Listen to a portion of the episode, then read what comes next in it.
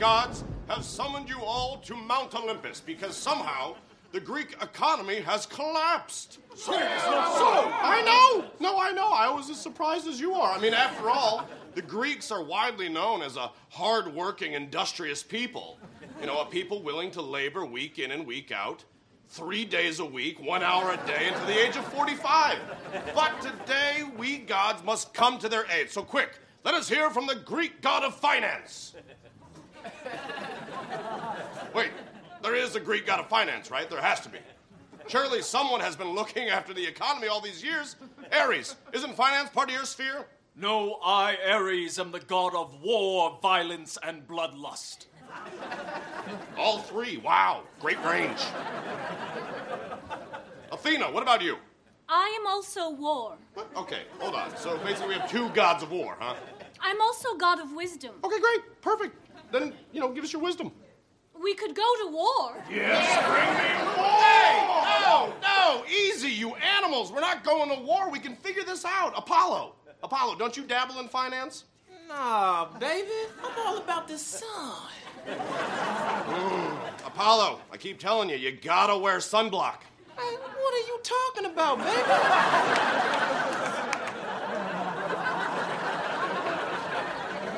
Artemis, what about you?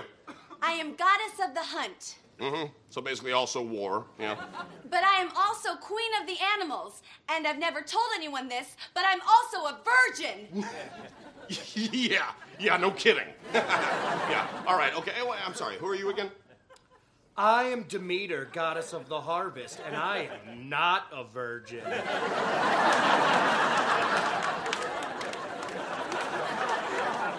What about you, Poseidon, god of the ocean? Surely you've dealt with sea trade and international commerce. You know, do you have an economic plan? Okay, here's the plan. Mm-hmm. I turn into a dolphin. Hear me out. I have sex with a human woman. Hear me out. It's not consensual. Hear me out. She's my daughter. Man, you dirty dog. Oh, you're gonna bust my balls, Zeus? Ah, you got me. No, man. I turn into animals and have sex with chicks all the time. I'm like Tiger Woods, only an actual tiger. Crap, it's my wife, Hera. Hey, baby. Hey, I was just uh, totally being faithful, you know? What's up? Have you dealt with the financial crisis yet? Oh, yeah. Yeah, yeah, pretty much, yeah, we got it. Liar! Oh! Hey, Eros, cool it, pal. Sorry. And Aphrodite, keep your son in check. At least he's your son, too. What? what? No, she's kidding. Come on. Come on, she's the goddess of laughs, that one. I see. Well, you're not the only one having affairs. Uh-huh. I just had sex with a dolphin. Though it was disappointing. Yeah, well, the dolphin told me to tell you that the ocean was really cold. So that explains it. The size. Also, I need to go to the doctor because I got actual crabs. Oh, yeah. Okay. All right. See ya. All right, financial solutions. We need them. Who's got them? Hermes. Yeah, uh, I could send them a message.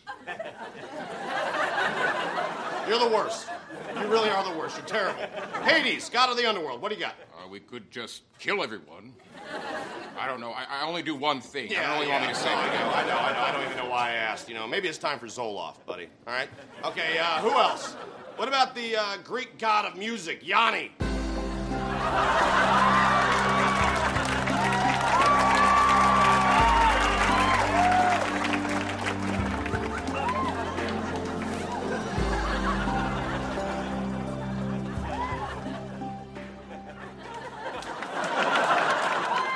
That was helpful. Dionysus. Where's Dionysus, the god of festivals and drunkenness? Is he here? Where- Yo, hey! oh man, sorry I'm late. You know, orgy stuff. I had like 10 orgies. Great. You know what I mean? Hey, Demeter knows what I'm talking about. Shut up. By the way, Athena, you were great last night. Uh, what was last night? And he turned into a goat, you know? Would you not turn into a goat? Nope. So I just banged a regular goat?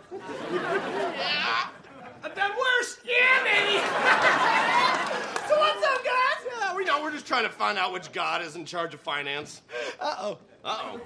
It's the party god's fault, Zeus. He's been overseeing all the Greek banks. Hey, shut up, you little bitch! Yeah, shut up, you little bitch! By my own beard. Is this true?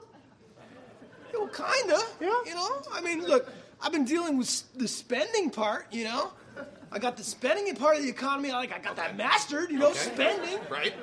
What's the other part? That's saving. Oh! No, I didn't do that. I didn't do that part, man. Well, then you leave me no choice. I summon Klaus, the German god of prudence and austerity. Okay. Listen up, I will lend you this money. But first, you must take some responsibility and make some serious cutbacks, yeah? No way. Sorry, Klaus. Now, either you give us the money or we take all of Europe down with us. I mean, we started democracy, we can end it. Okay, fine. Ah!